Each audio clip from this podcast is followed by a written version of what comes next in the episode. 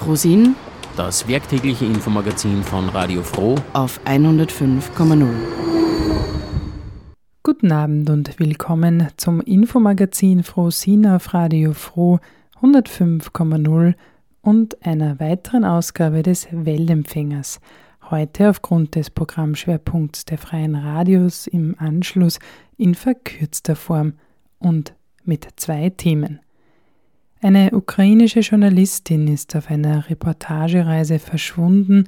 Radio Dreieckland spricht mit Reporter ohne Grenzen darüber.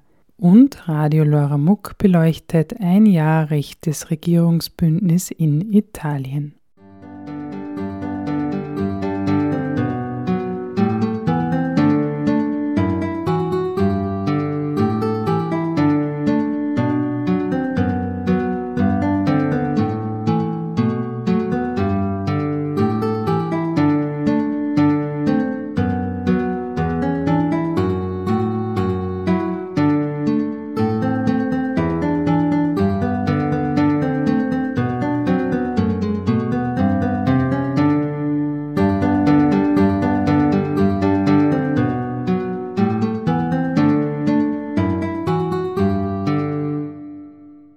Seit dem 22. Oktober 2022 ist Giorgia Meloni Italiens Regierungschefin. Damals gewann die Rechtsaußenpolitikerin recht eindeutig die Parlamentswahl.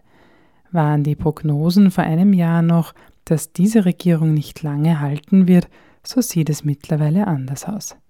Radio Laura Muck sprach darüber mit der Soziologin und freischaffenden Journalistin Norma Mattarei zusammenfassen, wie ist das überhaupt angekommen in der italienischen Gesellschaft? Wie ist die Akzeptanz dieser Regierung inzwischen? Ja, also das ist so, da muss man unterscheiden, dass in der Zivilgesellschaft oder im kritischen Teil der Gesellschaft natürlich am Anfang hat sich wirklich das äh, keiner erwartet, dass so eine rechte Regierung an die Macht kommt. Und als es dann doch geschehen ist, war natürlich schon eine große Wut, Enttäuschung da. Und jeder hat sich natürlich auch gefragt, wie konnte es wirklich dazu kommen? Wie war es möglich, dass in Italien mit so einer faschistischen Vergangenheit wieder so eine rechte Regierung an die Macht kommt? Und natürlich eben gibt es jetzt sehr viel Ärger, sehr viel Wut über eben diese eine Jahr.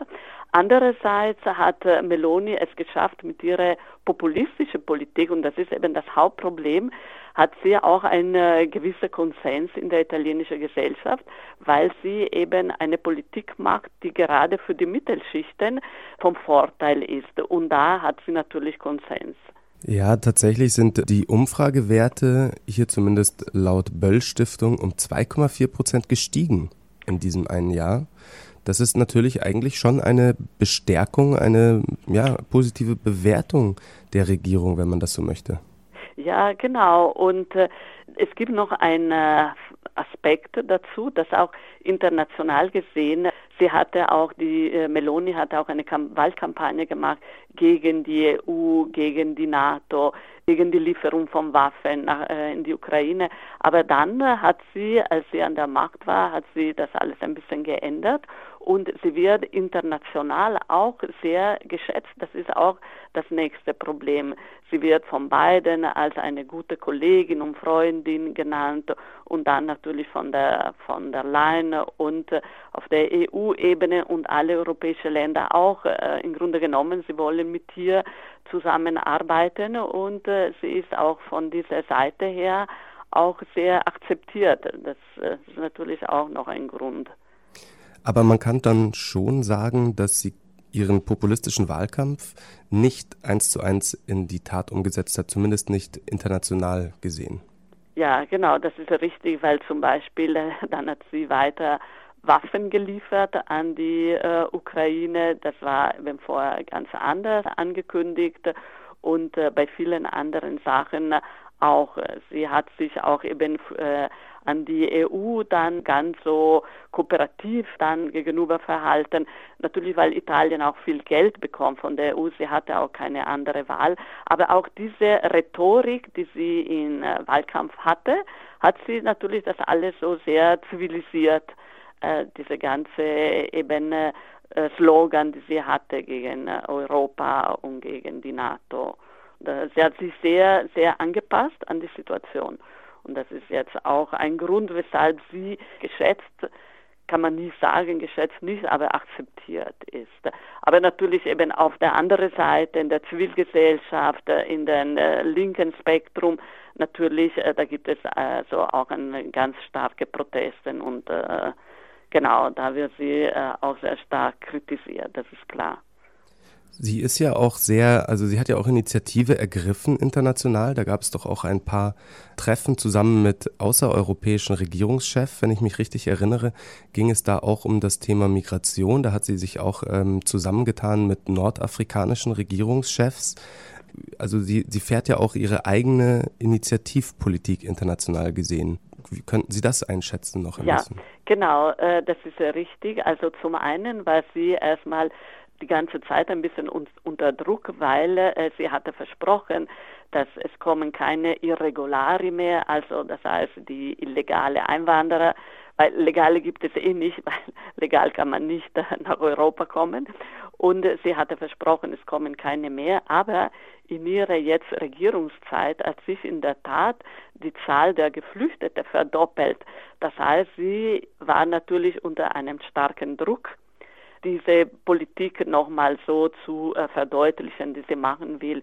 Und äh, was hat sie gemacht? Äh, sie hat eben mit äh, verschiedenen afrikanischen äh, Staaten, so vor allen Dingen jetzt mit Tunesien, Vereinbarungen eingeleitet, dass sie einfach diesen Ländern auch so gewisse ökonomische Erleichterungen geben will. Dafür sollen sie einfach die Geflüchtete einfach aufhalten. Das soll so wie eine Art von Grenze sein. Aus diesen Ländern sollten keine so Migranten mehr so nach Europa kommen, vor Dingen nach Italien. Das ist jetzt ihre Politik und was sie versucht, sie versucht aber mit verschiedenen, nicht nur mit Tunesien, mit verschiedenen europäischen Ländern, auch so im Bezug von so Rohstoffen. Sie will äh, Rohstoffen zu einem günstigen Preis für diesen Länder kaufen, was eigentlich auch nicht wirklich stimmt, aber das ist, was sie versuchen so zu verhandeln und dafür sollen keine Geflüchtete kommen, keine Migranten kommen. Und sie will auch Italien als eine Art Transitland machen, zum Beispiel für Gas. Das Gas muss dann vom Italien nach Europa weiter dann verkauft werden. Und das ist ein bisschen jetzt ihre Strategie, die sie versucht zu machen. Oder sie hat neulich was ganz neu Sie hat mit Albanien auch eine Vereinbarung getroffen. Das heißt, sie möchte jetzt Geflüchtete nach Albanien schicken und dort muss dort ein Verfahren stattfinden, ein Asylverfahren. Aber das sind alle Versuche, das sind alle Maßnahmen, die genommen werden, um einfach Geflüchtete aus Italien rauszuhalten. Ja, das ist hochaktuell. Dieses Abkommen mit Albanien ist gestern erst geschlossen worden, mhm. wenn ich das richtig gesehen habe. Ja. Es sollen insgesamt bis zu 36.000 Menschen im Jahr durch albanische Lager geschleust werden, in insgesamt zwei Lagern, die auf der albanischen Seite der Adriaküste gebaut werden sollen.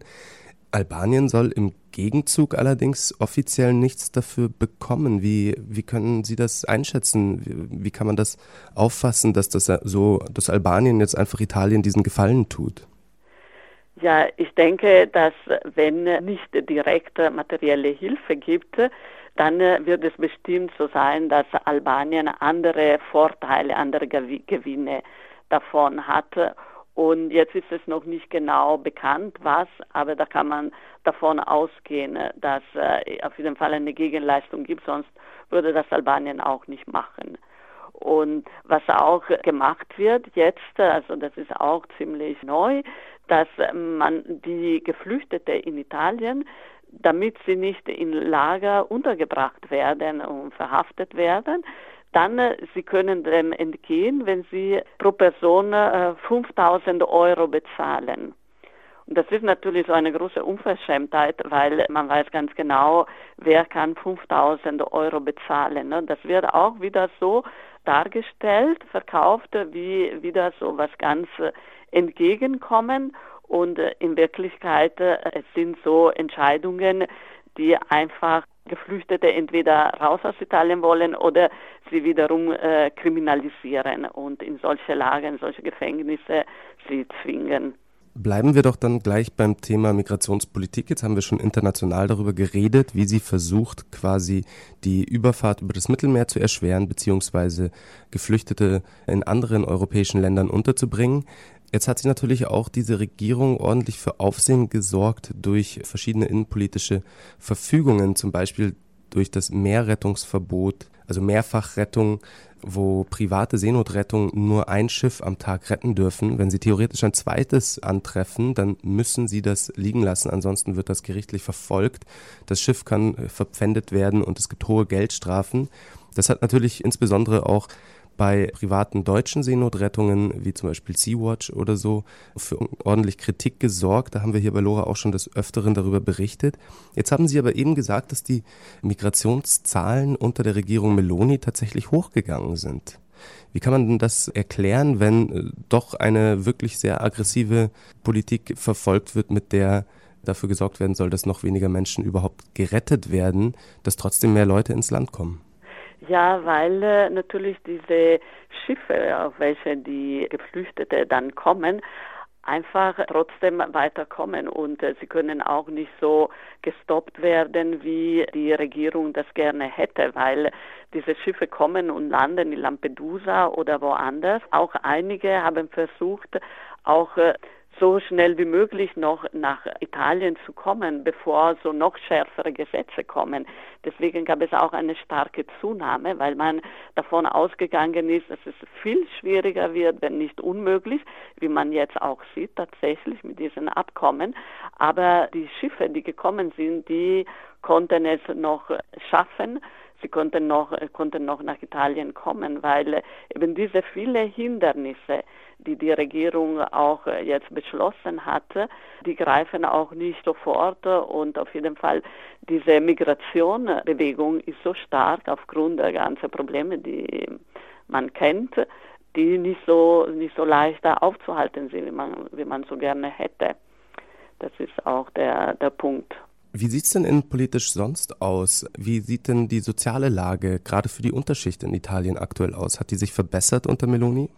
Genau, das ist ein äh, wichtiger Punkt und zwar, was die Regierung Meloni macht, das ist eine richtige so populistische Politik. Die Regierung will und macht auch die Mittelschichten stärken durch zum Beispiel steuerliche Entlastungen, durch verschiedene einzelne Hilfen, die nennen sich Bonus, es werden verschiedene Bonus, Boni verteilt, gerade eben an Familien. Natürlich die Familie muss besonders unterstützt werden. Und das ist aber fokussiert auf diese Mittelschicht. Und währenddessen gerade die Menschen, die am meisten benachteiligt sind, die zu den unteren sozialen Schichten gehören, Arbeitslose, Geringverdiener und alle anderen, für sie hat sich alles wirklich verschlechtert, weil für sie gibt es überhaupt keine Entlastungen.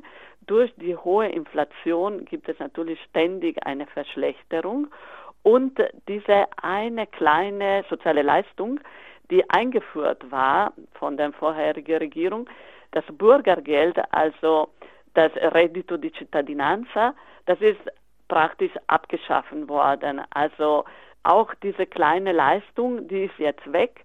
Und äh, weil man sagte, die Leute haben das natürlich missbraucht und sie haben keine Lust zu arbeiten und das müssen nur ganz wenige kriegen, die das wirklich verdienen. Und äh, in Wirklichkeit, das sind wirklich so viele Menschen in Italien, die so ein prekäres Leben führen, weil sie keine Arbeit haben, weil sie nur gelegentlich arbeiten, weil sie so spezielle Verträge haben. Also in Italien ist es jetzt ziemlich so uferlos, diese ganze deregulierte Arbeitsmarkt. Und äh, natürlich, das sind so große Verschlechterungen. Und dann auch im Gesundheitsbereich. Im Gesundheitsbereich, das haben wir damals äh, mit den äh, Folgen von Corona verfolgt, wie viele Menschen in Italien gestorben sind, weil eben auch das Gesundheitssystem so kaputt gespart wurde. Und jetzt geht es auch weiter. Es wurde groß angekündigt, es gibt drei Milliarden jetzt für diesen ganzen Gesundheitsbereich. Aber das ist auch hier so nur so eine Fassade, weil in Wirklichkeit bräuchte man viel mehr Und was die Meloni will, sie will diese private Krankenhaussektor äh, finanzieren und fordern. Also das heißt auch hier eine große Verschlechterung. Jetzt haben wir gehört, dass die Zustimmung allgemein in der Bevölkerung tatsächlich gestiegen ist. Wie sieht es denn nach einem Jahr Oppositionsarbeit der italienischen Linken aus? Formiert sich da langsam ein bisschen Widerstand oder gibt es inzwischen eine ja, Formation, eine Alternative dazu für gerade von sozialen Problemen betroffenen Menschen? Ja, also es gibt auf jeden Fall schon, die Opposition hat sich natürlich äh, aufgrund dieser Politik, diese so antisoziale Politik hat sich schon sehr organisiert und ist natürlich auch ein bisschen kritischer geworden. Also in den Parti in der Partito Democratico, also PD. Es gibt auch eine ähm, Parteichefin, die Frau Schlein, die im Vergleich zu den früheren Chefs von dieser Partei auch ein bisschen kritischer ist, auch ein bisschen linker ist. Also das heißt, man kann schon ein bisschen davon ausgehen, dass auch die, und man kann es auch sehen, dass die Opposition schon ein bisschen stärker geworden ist. Das Problem ist, ist, dass diese Parteien an der Opposition miteinander ziemlich zerstritten sind. Das war vorher so. Das war mit ein Grund, weshalb eben diese rechte Koalition gewinnen könnte, weil auf der linken Seite sowas nicht möglich war. Und die sind eben ziemlich viel zerstritten und äh, Deswegen ist es äh, immer noch ein bisschen schwierig, äh, also an eine Alternative zu denken. Andererseits die Gewerkschaft versucht auch ein bisschen so kämpferischer zu werden, obwohl natürlich die Gewerkschaft keine große Rolle spielt, weil sie zum Beispiel nur informiert wird über die Entscheidungen, die getroffen werden. Sie spielt überhaupt keine aktive Rolle. Aber es werden schon auch immer wieder große Proteste organisiert, auch so, auch auf der Straße. Ein Generalstreik ist auch im Gespräch und es gibt in Italien die autonome Gewerkschaften, das sind so linke Gewerkschaften, die ziemlich stark sind und die sehr kämpferisch sind und die natürlich einfach so das Ganze nicht akzeptieren und sie werden auch äh, Proteste machen, die machen sie auch schon und äh, das ist eben was, äh, was auch eine Folge ist von dieser Regierung. Andererseits muss man sagen, dass gerade in der Innenpolitik versucht man eine große Repression zu machen. Das heißt zum Beispiel bestimmte, es werden immer mehr Auflagen bei Demonstrationen verhängt und wenn man zum Beispiel äh, eine Demonstration macht, die auch verboten wurde oder so, früher war es trotzdem möglich. Es gab keine Folgen. Jetzt müssen diejenigen so viel Geld zahlen und es gibt Leute, die auch dann verhaftet werden. Also, dass man natürlich das Ganze auch ein bisschen äh, durch die Regierung versucht zu entschärfen durch diese große äh, Welle von Repressionen. Zu hören war ein Interview über ein Jahr Rechtsruck in der italienischen Regierungslandschaft. Die Kriegsreporterin Viktoria Roszczyna brach am 27. Juli nach Polen auf, um von dort nach Russland und weiter in die besetzten Gebiete in der Ostukraine zu reisen. Sie wollte über das Leben unter russischer Besatzung berichten, doch das letzte Mal hatte ihre Familie am 3. August Kontakt zu ihr. Seither gibt es kein Lebenszeichen mehr. Radio Dreieckland sprach mit Reporter ohne Grenzen über den Fall der verschwundenen Journalistin und die aktuelle Situation rund um die Pressefreiheit im von Russland besetzten Teil der Ukraine, aber auch in Russland selbst. Wir sprechen jetzt mit Birger Schütz, der bei Reporter ohne Grenzen als Pressereferent für die Länder des postsowjetischen Bereichs zuständig ist. Guten Tag. Bitte sagen Sie doch für unsere Zuhörerinnen und Zuhörer ganz kurz, wer ist Reporter ohne Grenzen? Reporter äh, ohne Grenzen ist ein global tätiger Verein, der sich für den Schutz von Journalisten und gegen die Einschränkung der Pressefreiheit einsetzt. Er wurde 1985 in Frankreich gegründet. Eine deutsche Sektion gibt es seit 1994 und wir helfen Journalisten praktisch. Also äh, wir holen zum Beispiel Leute, die bedroht sind, auch raus aus Gefahrensituationen nach Deutschland. Wir kämpfen gegen restriktive Mediengesetze und ähm, wir machen auch Verstöße gegen Pressefreiheit öffentlich. Und ganz wichtig ist, wir arbeiten spendenbasiert, um unabhängig zu sein. Ja, vielen Dank dazu. Ja, und jetzt geht es um Viktoria Roschina. Seit wann wird sie vermisst, Herr Schütz? Ähm, Roschina, äh, Viktoria Roschina ist am 27. Juli aufgebrochen ähm, in die besetzten Gebiete der Ukraine. Da ist sie losgefahren ähm, in, in, in der Ukraine, ist über Polen nach Russland und dann wollte sie, wie gesagt, weiter in die besetzten Gebiete. Und am 3. August hat sie sich äh, das letzte Mal telefonisch gemeldet bei ihrer Schwester äh, und hat unter äh, hat erzählt, dass sie mehrere äh, Kontrollpunkte, Grenzkontrollpunkte passiert hätte. Es ist nicht ganz klar, welche das sind. Ähm, und danach reißt der Kontakt ab. Wissen Sie oder gibt es irgendeinen äh, Anhaltspunkt, warum sie gerade dort tätig gewesen ist? Weiß man zu welchem Thema oder warum sie dort recherchiert hat?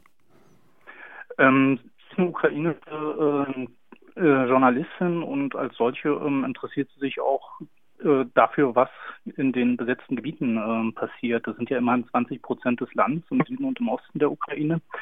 Ähm, und da leben ja auch weiterhin Ukrainer unter russischer Besatzung. Und ähm, weil die russische Besatzung dort sehr rigide ist, äh, ist das quasi eigentlich wie ein schwarzes Loch. Man weiß nicht, was da geschieht. Ähm, und und äh, Viktoria Rovschina hat versucht, ähm, dort ja zu recherchieren. Gibt es äh, nach Kenntnis von Reporter ohne Grenzen irgendeine aktuelle Entwicklung? Bisher gibt es keine aktuelle Entwicklung. Sie ist jetzt mittlerweile ähm, drei Monate fast äh, vermisst.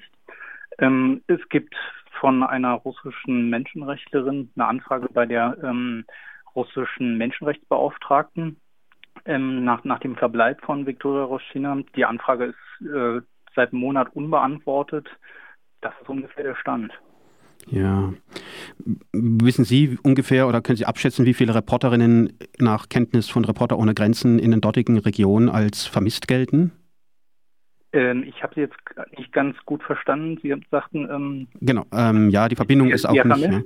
Genau, ja. ob äh, Reporter ohne Grenzen abschätzen kann, wie viele Menschen, äh, also Reporterinnen in der dortigen Region oder überhaupt auch in Russland als vermisst gelten. Es wird ja nicht nur Viktoria Roschina sein. Ähm, zu vermissten Zahlen ähm, können, können wir jetzt konkret äh, nicht was sagen. Ähm, aber es, es, werden immer mal wieder ähm, Journalisten äh, ver verhaftet äh, in, in, den ähm, ukrainisch äh, besetzten Gebieten. Ähm, insgesamt in dem, in dem Krieg sind seit äh, Kriegsbeginn bisher zehn Journalisten umgekommen. Ähm, und tatsächlich sitzen auch, also in Russland gibt es 24 ähm, inhaftierte Journalisten und davon ist ungefähr ein Viertel sind tatsächlich ukrainische Staatsbürger. Mhm. Und ähm, was sagt das aus äh, Sicht von Reporter ohne Grenzen über die Pressefreiheit in Russland? Ähm, also die Pressefreiheit in Russland hat sich seit dem, äh, seit dem Beginn des Angriffskrieges äh, rapide verschlechtert. Also wir haben 24 ähm, Journalisten im Gefängnis, wir haben ähm, Mediengesetze, die unter Haftstrafe von bis zu 15 Jahren äh, es eigentlich unmöglich machen, unabhängig über den Krieg ähm, zu berichten. Und wir haben auch ähm, 1000 ähm, ungefähr Journalisten, die das Land verlassen haben. Das ist im Prinzip die ganze unabhängige äh, Medienszene. Ähm, aber ich würde gar nicht so konkret über Russland reden, sondern tatsächlich äh, über die besetzten Gebiete in der Ukraine, die ja von, von Russland ähm, beherrscht werden. Und da sieht es halt wirklich ähm, schlimm aus. Ähm, da werden Journalisten, wurden am Anfang des Krieges ähm, zum Teil entführt. Hören Sie mich noch? Ich höre Sie sehr gut, ja, vielen Dank. Ja, okay. Ähm, da wurden ähm, Journalisten zu Beginn des Krieges ähm, äh, entführt, zum Teil. Ist, sie wurden gejagt. Es gab äh, Listen, Namenslisten, die die Besatzungstruppen mit dabei hatten. Es gab Kopfgelder auf, auf besonders ähm, bekannte äh, Journalisten und ähm, man hat äh, versucht, die Journalisten entweder zum, zum Schweigen zu bringen oder ähm, zu, zur Arbeit äh, für die russische Propaganda zu gewinnen. Ähm, und es gibt zum Beispiel auch den Fall Irina Danilovic, das ist eine ukrainische Journalistin, die auf der Krim ähm, besonders über das Gesundheitssystem ähm, berichtet hat. Ähm, und die wurde festgenommen äh, vom Geheimdienst und angeblich wegen Sprengstoffbesitzes. Äh, die sitzt seitdem äh, seit längerem jetzt äh, in Haft. Ähm, die hat eine Mittelohrentzündung, die nicht ähm, be äh, behandelt wird und die sich immer verschlechtert. Äh, jetzt höre ich Sie gar nicht mehr, Herr Schütz. Ich glaube, die Leitung ist zusammengebrochen. Ich würde Sie am besten noch mal ganz kurz ja. anwählen. Wäre das okay? Ich rufe Sie, ich ruf Sie gerade nochmal an. Sie rufen mich nochmal an? Ja, genau. Also die Leitung ist gerade völlig äh, abge abgebrochen gewesen. Ah, okay, das ist schade. Ja, ja. Ich, in einer Minute hören wir uns wieder. Zu dem letzten mit der Irina, Irina ja. Danilovic. Ja. Genau. Ähm, ja, der Fall Irina äh, Danilovic, das ist eine ähm, ukrainische Journalistin, die hat von der, von der Krim berichtet, äh, die ja okkupiert ist. Ähm, und dort hat sie berichtet über ähm, das Gesundheitssystem und die wurde vom äh, höchstwahrscheinlich vom russischen Geheimdienst FSB festgenommen ähm, und äh, sitzt seitdem in Haft. Und die wird zum Beispiel nicht ausreichend medizinisch versorgt äh, in, in Gefangenschaft. Sie hat eine Mittelohrentzündung, äh, die immer weiter forscht, fortschreitet. Äh, und mittlerweile soll Irina Danilowitsch eigentlich auch nichts mehr hören. Ähm, sämtliche ähm, Aufrufe von Angehörigen, da was zu tun, ja, verhallen ungehört. Äh, und mittlerweile wurde, wurde Irina Danilowitsch auch nach Russland verlegt. Also sie saß davor auf der Krim äh, in Gefangenschaft und sitzt jetzt äh, in Russland in Gefangenschaft. Das hat äh, den Vorteil in Anführungszeichen für die russische Seite, dass die ähm, Angehörigen nicht mehr nachfragen können, wie es hier geht. Ja, wir versuchen ja durch äh, so ein Interview wie mit Ihnen heute diesen Menschen einen Namen und auch vielleicht ein Stück weit ein Gesicht zu geben. Auch wenn sich viele Zuhörerinnen und Zuhörer jetzt vielleicht auch irgendwie auch ein Stück weit hilflos äh, fühlen, haben Sie irgendeine Idee, Herr Schütz, was Hörerinnen und Hörer, die das jetzt hören, von sich aus tun könnten, um in irgendeiner Art und Weise vielleicht da irgendwas anzustoßen? Ähm, die Möglichkeiten, wie man auf die Situation einwirken kann, die sind natürlich wirklich sehr begrenzt. Ähm, den, was man aber tatsächlich machen kann, ist wirklich Öffentlich Öffentlichkeit herstellen. Das heißt, ähm, das Wichtigste ist, dass diese Fälle ähm, nicht, nicht vergessen werden und dass sie weiter im öffentlichen Diskurs ähm, kursieren und damit dann halt auch gegebenenfalls äh, politisch äh, ein Fall werden, äh, eine Sache sind, an die vielleicht äh, Abgeordnete herantragen, äh, herangehen und, und die dann weitertragen, unter Druck machen. Insofern ist das, was hilft, ist tatsächlich ähm, zum Beispiel in den sozialen Medien ähm, das, das Teilen, darüber berichten, ja, die, diese einzelnen Fälle nicht in, äh, äh in Vergessenheit geraten lassen.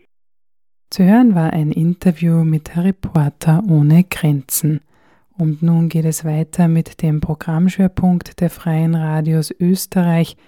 Heute ein Beitrag von Radio Y aus Hollerbrunn, Fit for Life und eine Grundschule in den Slums von Mombasa in Kenia. Der heutige Wellempfänger ist zum Nachhören auf www.fro.at oder cba.fro.at